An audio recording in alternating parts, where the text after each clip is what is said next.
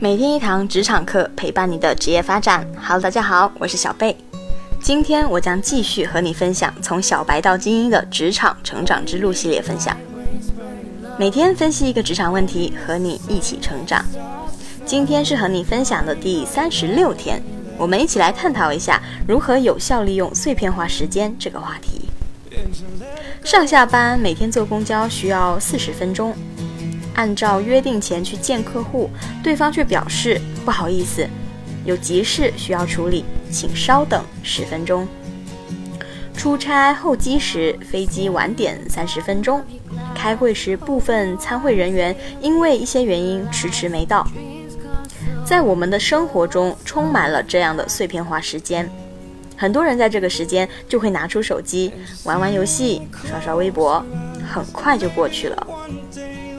但是，随着社会的快速发展，人们对于自我学习和提升的意识不断上升，碎片时间的不同利用方式都在慢慢的放大不同人的成长差距。那么，我们应该如何有效利用碎片化时间呢？以下三个方法不妨试一下。一、填补法，在空白的零碎时间里加进充实的内容。主要用于处理出其不意产生的零碎时间。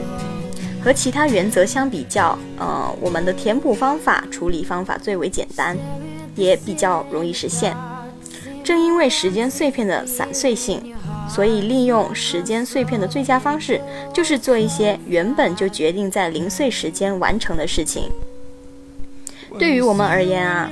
可以在随身的笔记本里写下类似当天需要做的一些事情，嗯，打一些不是很重要但必须打的电话，需要购买的小物品，查询相关资料的记录。在规划琐碎事务清单的时候，需要注意的一点是，最好将琐碎事务按照十五分钟、十分钟以及五分钟可以完成的工作量来划分。一般来说啊，超出二十分钟以上的时间段就不再算是时间碎片了。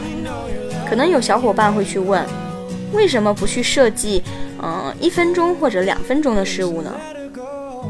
就是因为不论事情如何重要，只要是一两分钟内可以解决的事情，就应该马上动手做，不要让小事快速堆积。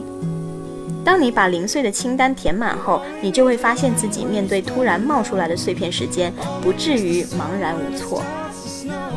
二，合并法，即化零为整，通过调整不同的事情的安排，将可能会出现的多个时间碎片集成为一段较长的时间段。这个方法有些类似于计算机硬盘储存空间的方法。通过移动合并硬盘上的不同区域文件，使空闲的小空间集中在一起，形成一个大的储存空间。和填补法相比，合并法更适合于对某个时间段，也称之为时间窗口内的连续性几项工作。对于时间窗口内的工作流程，我们首先要对其可能产生时间碎片的环节做出一个基本预估。并根据具体情况对窗口内的工作内容进行统筹安排，尽量减少碎片的产生。举一个简单的例子啊，你需要在一天之内拜访两个客户，并开一次工作会议。最好的选择显然是在呃先在公司开完会议，然后外出连贯的拜访客户。在拜访客户的过程中，很容易因为各种因素，例如堵车。而产生的时间碎片积累之后，会影响下一步的工作安排。三，并行法，在一段时间内，根据时间碎片出现的状况，同时穿插做两件事，比如和客户通过电话讨论事情，需要频繁的进行往复沟通，在几段等待对方回复电话的时间里面，就抽空可以去写几页下午开会可能会要用到的 PPT。与前两种方法相比，并行法对个人的逻辑能力要求比较高，对流程的统筹能力要求也比较高。在合并法中，最好减少状态转化的过程，如果在实施的过程中发现并行法实施起来对自己有难度，还是尽量先做好一件事情。以上三种方法能够使我们有效地利用好碎片化时间，但是不能忽略的一点是，人是需要休息时间的，不是二十四小时都能高效运转的。那我们怎么选择哪个时间用来休息呢？小贝把碎片时间分成了几种情况，根据不同的情况，我们可以选择是用来休息还是用来学习。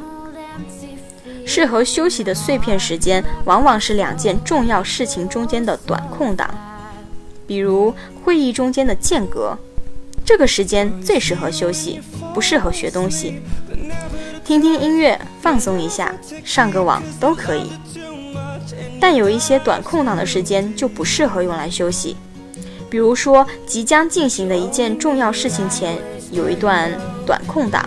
这时候就适合用这一段时间将接下来需要进行的工作重新梳理一遍，以免工作开展过程中出错了。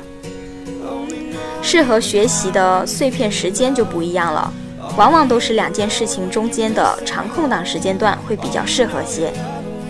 无论是重要的事情转向不重要的事情，还是不重要的事情转向重要的事情之间的长空档，都是适合学习的。